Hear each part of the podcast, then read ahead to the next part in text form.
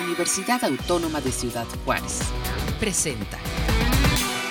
¿Qué tal amigos? Bienvenidos a esta transmisión de UACJ Radio. El día de hoy tenemos invitados de, de IXA para hablar sobre el primer concurso titulado Palabras en Sororidad. Bueno, yo soy Ana de la Cruz y los voy a acompañar a lo largo de esta transmisión. Primeramente vamos a darle bienvenida a nuestros invitados que ganaron, bueno, son los tres, los, los tres primeros lugares de este concurso. Tenemos a nuestro compañero Oris Moisés Flores Palacios de la licenciatura en literatura hispano-mexicana. Bienvenido, Oris.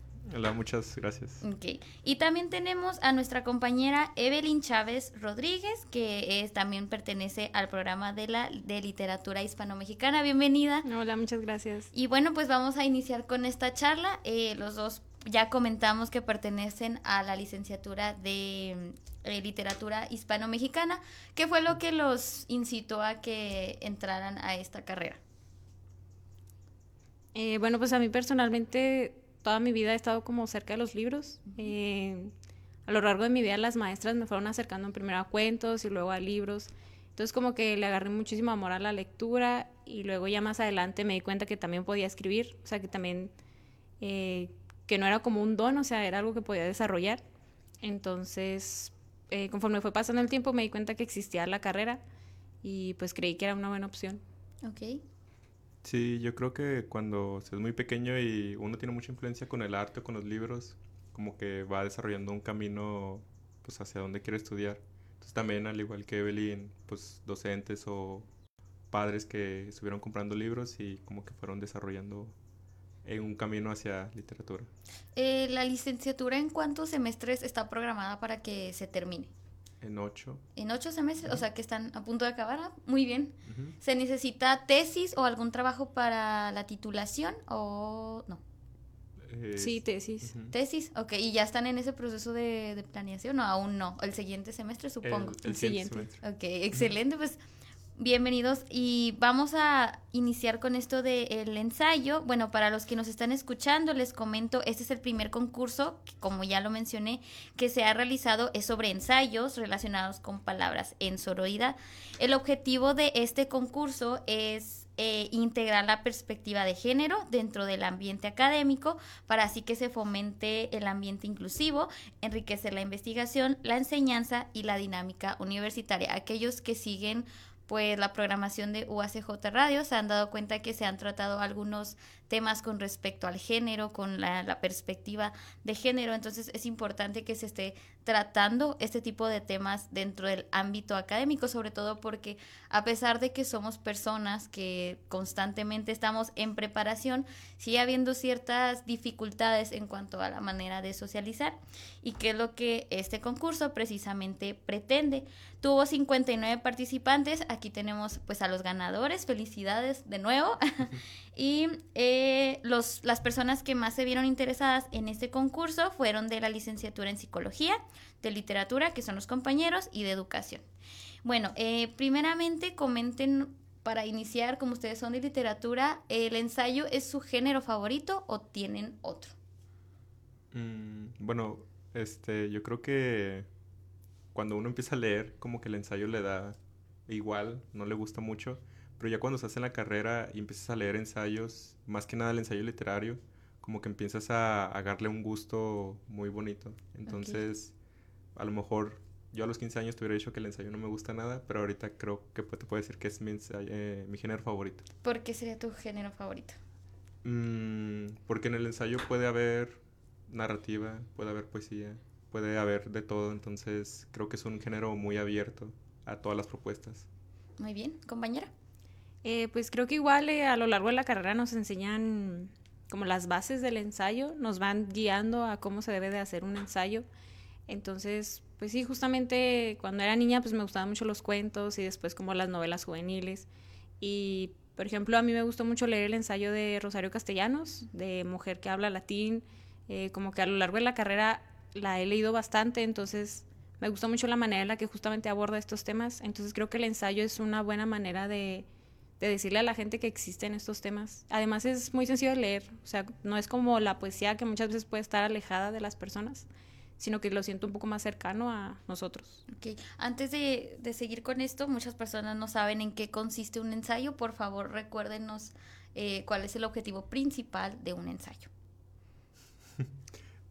Este, bueno, pues es que hay un ensayo académico y un ensayo literario. Ujú. Entonces, el ensayo académico, pues casi siempre se basa siempre en una teoría, eh, no sé, analizando un libro, un cuento o algo, este, no sé, dependiendo en qué rama se haga.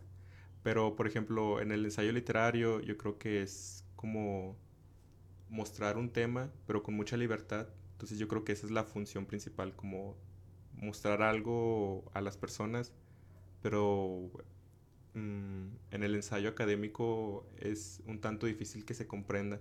Y el ensayo literario puedes meter hasta experiencias personales, entonces ahí de lo que dice Evelyn, que a veces es muy personal el ensayo o que a veces se entiende muy fácil. Ok, excelente.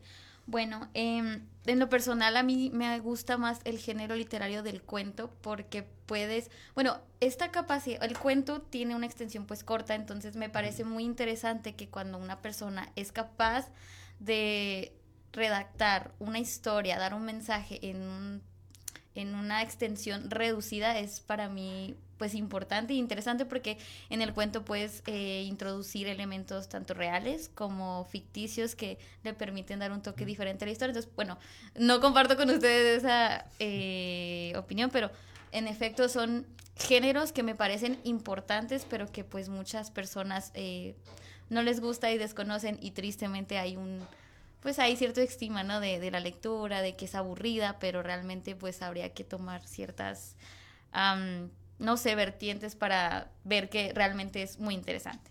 Ahora bien, eh, primeramente coméntenos qué los inspiró a, cuando ya se enteraron del concurso, a participar en él.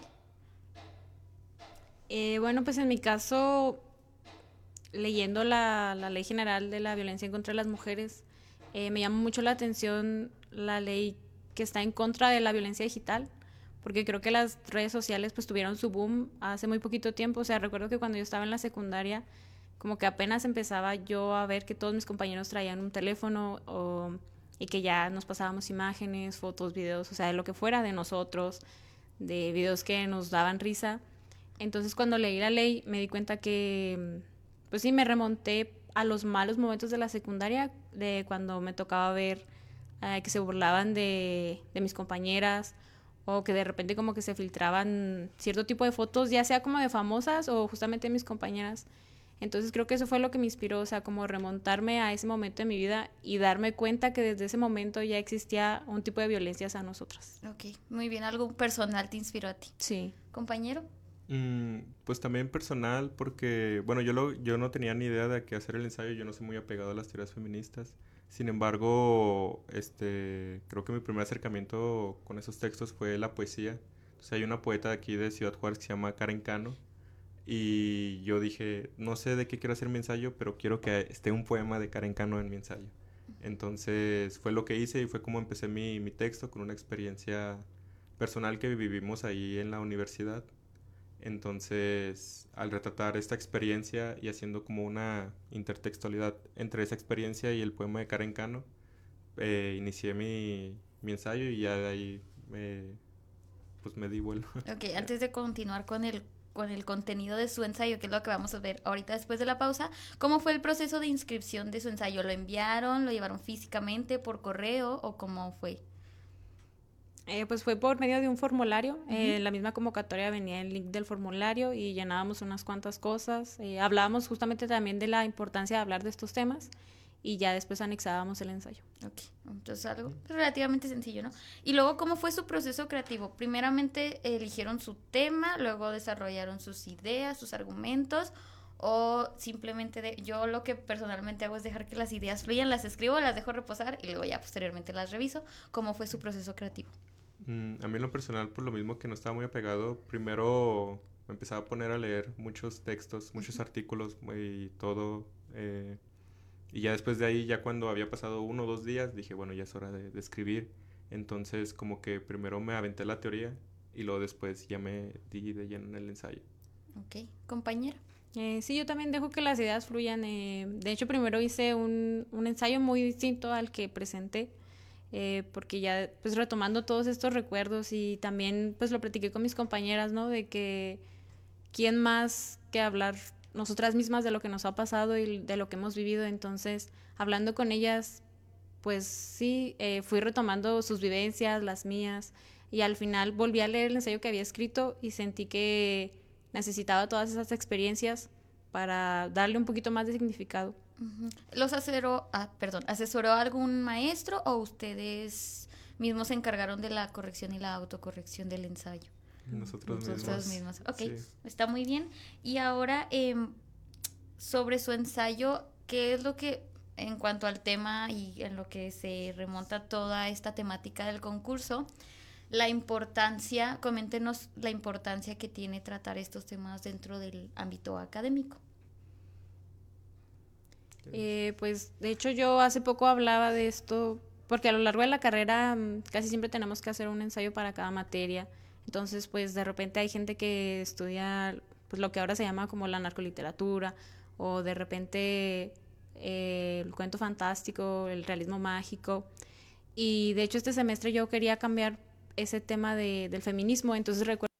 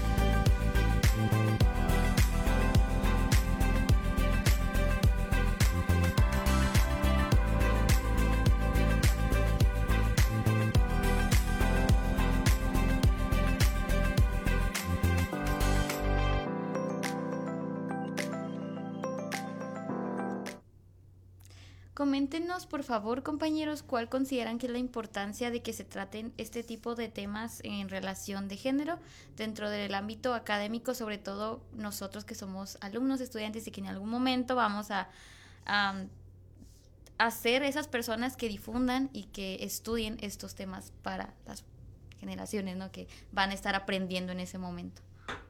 Mm, pues creo que justamente en el, en el canon literario, en el canon que hemos visto a lo largo de, nuestra carrera, eh, pues se habla mucho de estos temas del realismo, del cuento, de, de, la narcoliteratura, pero como que el feminismo siempre se deja como una rama externa, o sea, no se le toma como el canon, o sea, de hecho hasta hace poco comenzamos como a retomar a las autoras mexicanas y de hecho las autoras mexicanas llevan muchísimos años hablando de de estos temas del feminismo, del papel que está tomando la mujer a lo largo de la sociedad.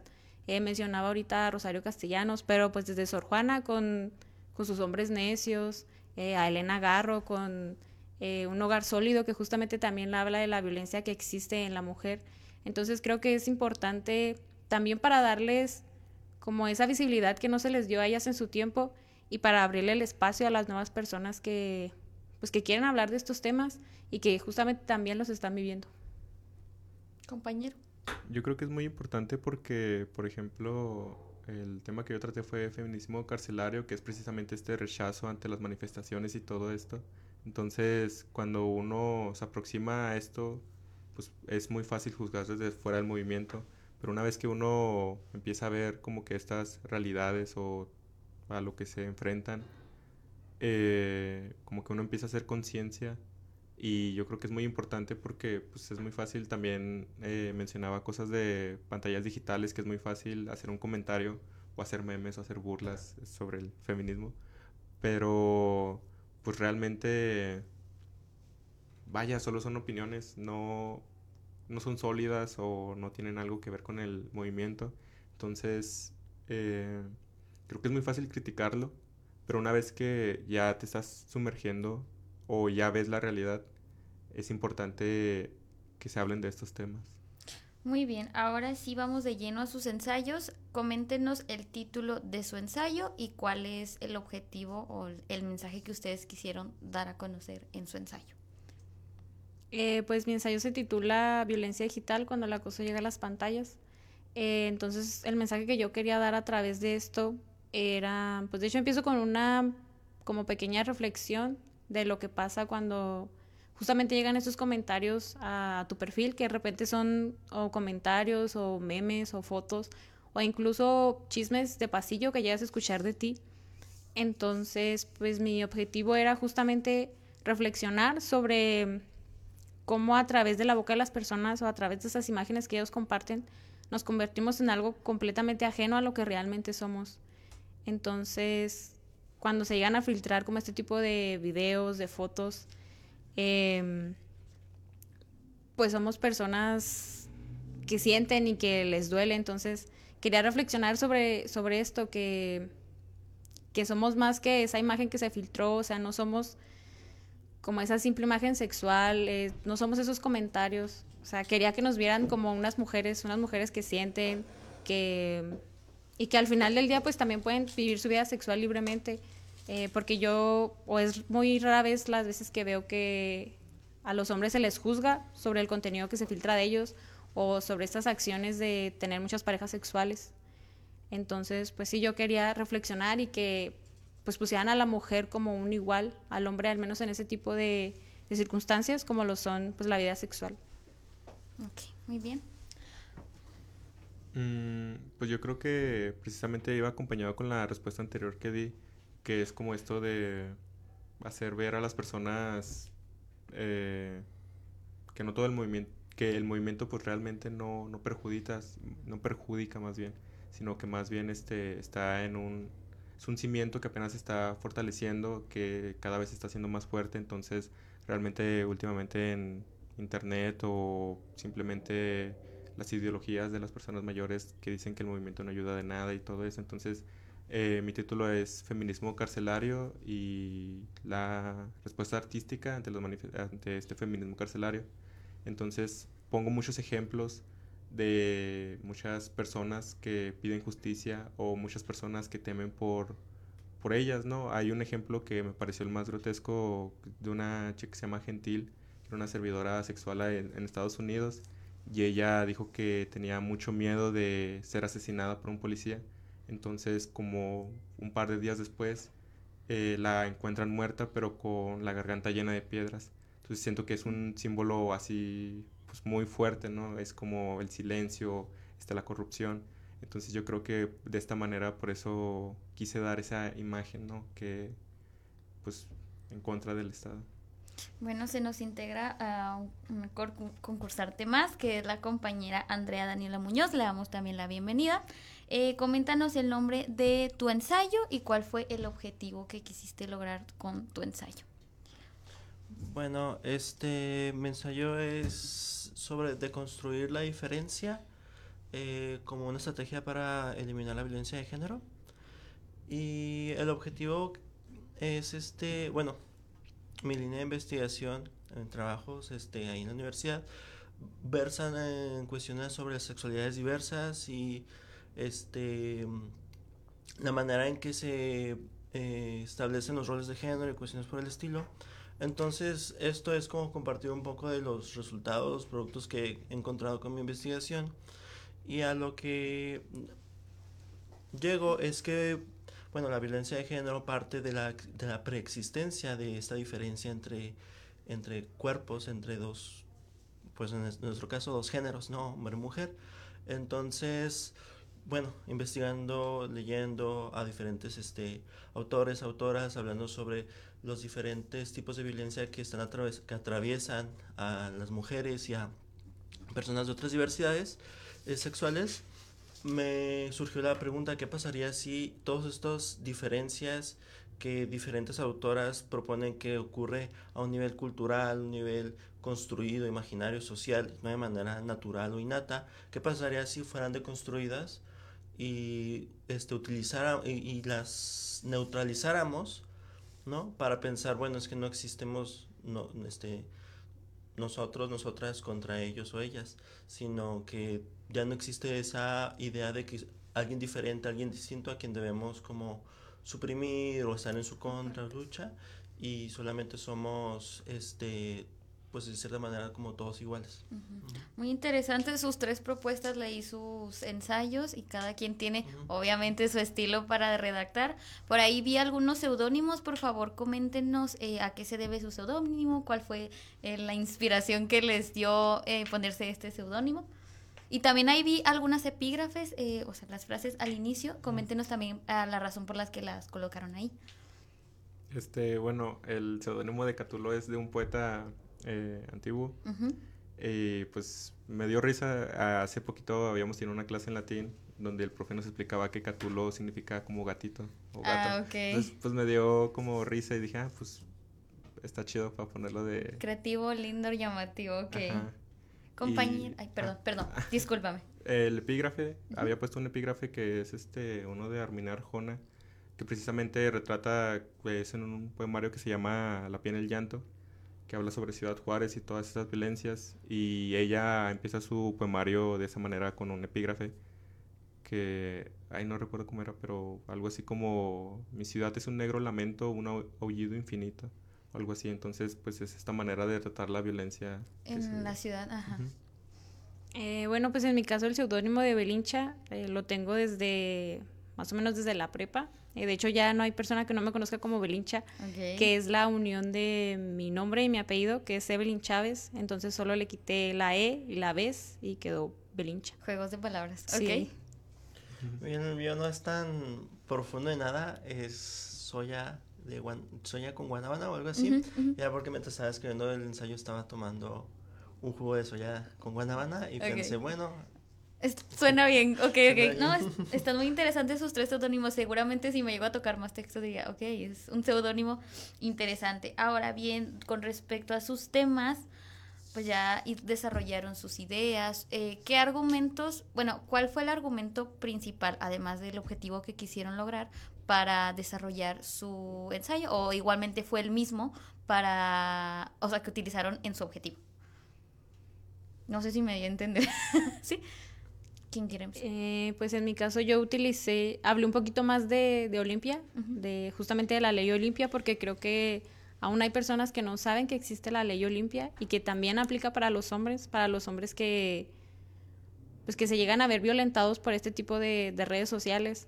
Entonces creo que sí le hace un poquito todavía más de más falta a la, a la difusión de esta ley, porque en las redes sociales pues es algo que tenemos todos los días, o sea, todos traemos un teléfono, una computadora, una tablet. Entonces, creo que darle difusión a, a este tipo de problemas y que puede haber una solución, o sea, puedes, puedes pelear para que, para que tu intimidad no se vea expuesta de esa manera. Entonces, creo que también es importante hablar de, de Olimpia y de todo lo que ha logrado. Bueno, yo este, en mi caso, eh, pues la, mi argumentación parte de, bueno, me parece, porque hay muchas otras que leo, pero me parece que fue Margaret Mead que dice que no existe una sola cosa, actividad, rol, lo que sea, que sea universal entre todas las culturas del mundo. Mm. Es decir, que a, lo que a la conclusión a la que ella llegó es que no existe nada innato, nada natural en la diferencia entre eh, los sexos. Entonces, y leyendo cuestiones un poco más como filosóficas sobre esa cuestión, em, parece que el sexo es un tipo de diferenciación este, que toma una geografía del cuerpo, que son los genitales en este caso, pero bien podría ser el color de piel, por ejemplo. Mm. Y hace esto como para, para justificar que existe esa diferencia. Entonces, mi argumento central es precisamente esa pregunta con la que parto mi objetivo que pasaría, que, o sea, si esto es este imaginario, bien podría deconstruirse, pensar, bueno, ajá, este, las diferencias entre los sexos a lo mejor son como tendencias, pero no, no, no, no, todos los, no todas las mujeres son iguales, no todos los hombres son iguales. Eso también genera como de manera inadvertida ciertos estándares de belleza, por ejemplo. Entonces a la hora de construir eso aceptamos la diversidad corporal que puede existir existen muchos tipos de mujeres, existen muchos tipos de hombres, pero no solamente existen muchos tipos de mujeres y hombres, sino existen muchos tipos de seres humanos que tienen identidades que no encajan o que irrumpen con estas dos categorías como muy cerradas, ¿no? Ok.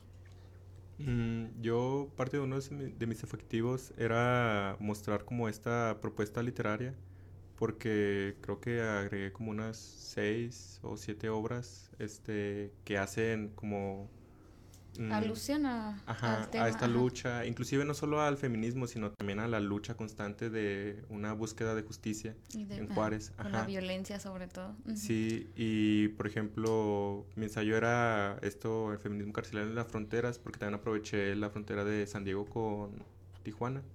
Entonces, realmente como que quiero ver, bueno, a veces no nos acercamos al feminismo por una u otra razón, pero yo creo que a veces el arte puede ayudar, o los textos, o el teatro, o la poesía. Entonces, esa también era una de mis propuestas, como, bueno, eh, mostrar lo que se está crea eh, la creación que está teniendo el feminismo y cómo también es importante como un cimiento para esta búsqueda de, de justicia. Muy bien, ahora coméntenme por favor, bueno, coméntenle a quienes están escuchando, ¿cuál fue su parte favorita del ensayo? No sé, qué fue la introducción, que agregaron un tanto de eh, elementos subjetivos o el cierre, o qué fue lo que más les gustó, el argumento de su ensayo.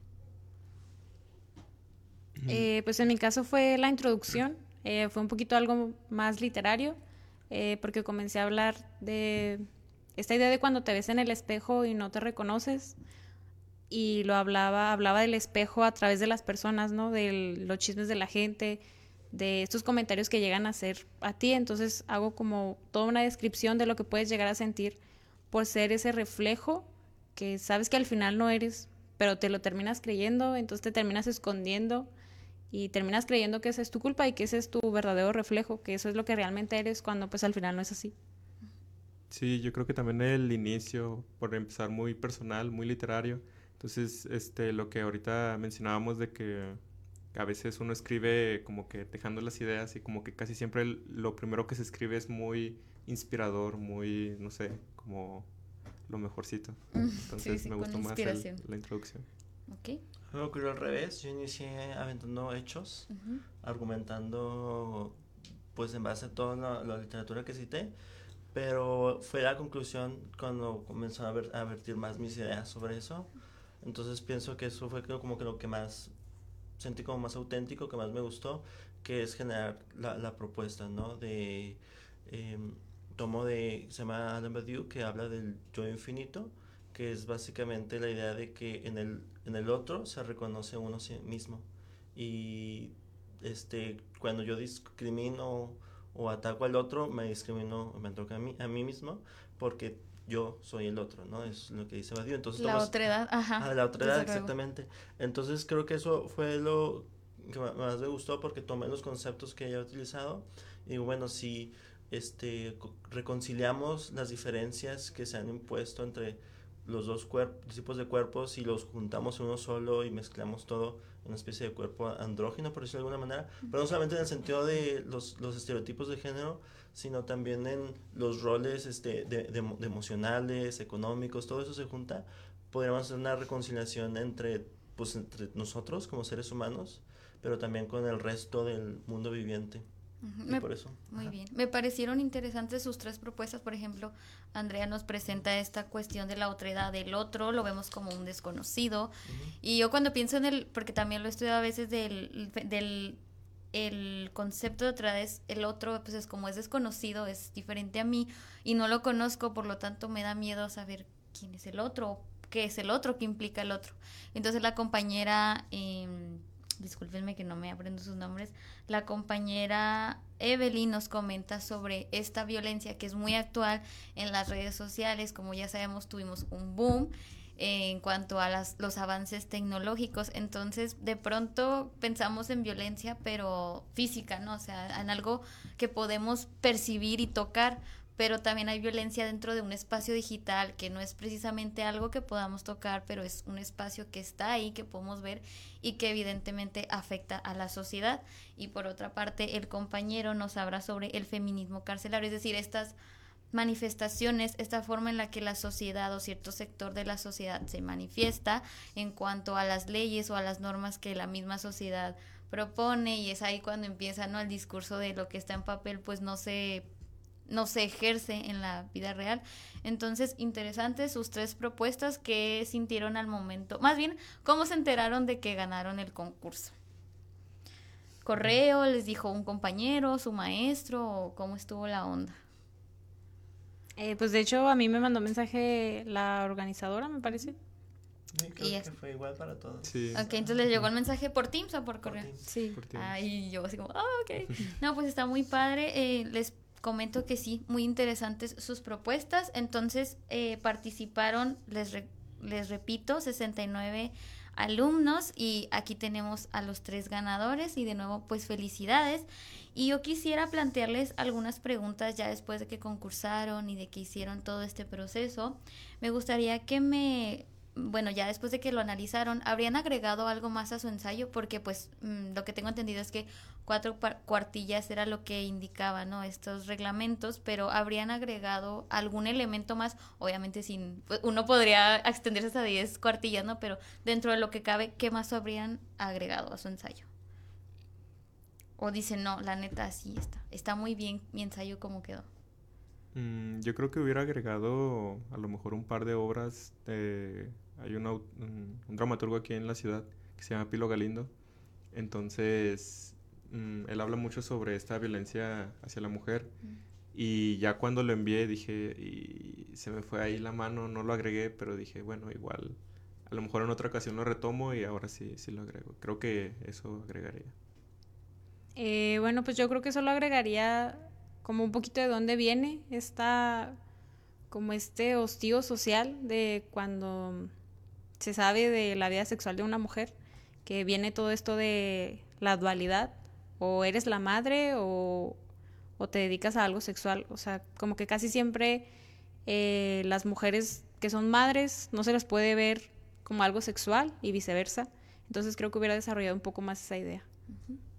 Bueno, yo sí me quedé como en el límite, así, porque me acuerdo que lo escribí, me quedaron como seis cuartillas, entonces la mayor parte del trabajo Borrar. fue editar, que es lo más importante, eh, eh, condensar la información, pero si pudiese agregar algo, creo que hubiera profundizado un poco más en, en esa, porque, bueno, es que la mayoría de la gente piensa esta cuestión de que el sexo es biológico, innato, inamovible, y mi texto se va más hacia lo que es como imaginario, ideológico, género y roles así. Y creo que me hubiera gustado más argumentar un poco sobre desmontar este mito sobre la, na- la naturaleza como el objetivo, pero estaba como que, bueno, creo que puedo suprimir eso, ¿no? Pero creo que hubiera añ- añadido eso. Muy bien. Ahora coméntenos, por favor, am, ya analizando este tipo de situaciones de género y demás, ¿tendrían alguna idea que plantearían dentro del espacio académico si ustedes tuvieran esa, pues esa facultad, ¿no? De algún momento proponer algo para que estas situaciones de violencia de género no se presentaran dentro de nuestro ambiente académico? ¿Se les ocurriría algo? ¿Alguna propuesta, algún programa, no sé, algo por el estilo?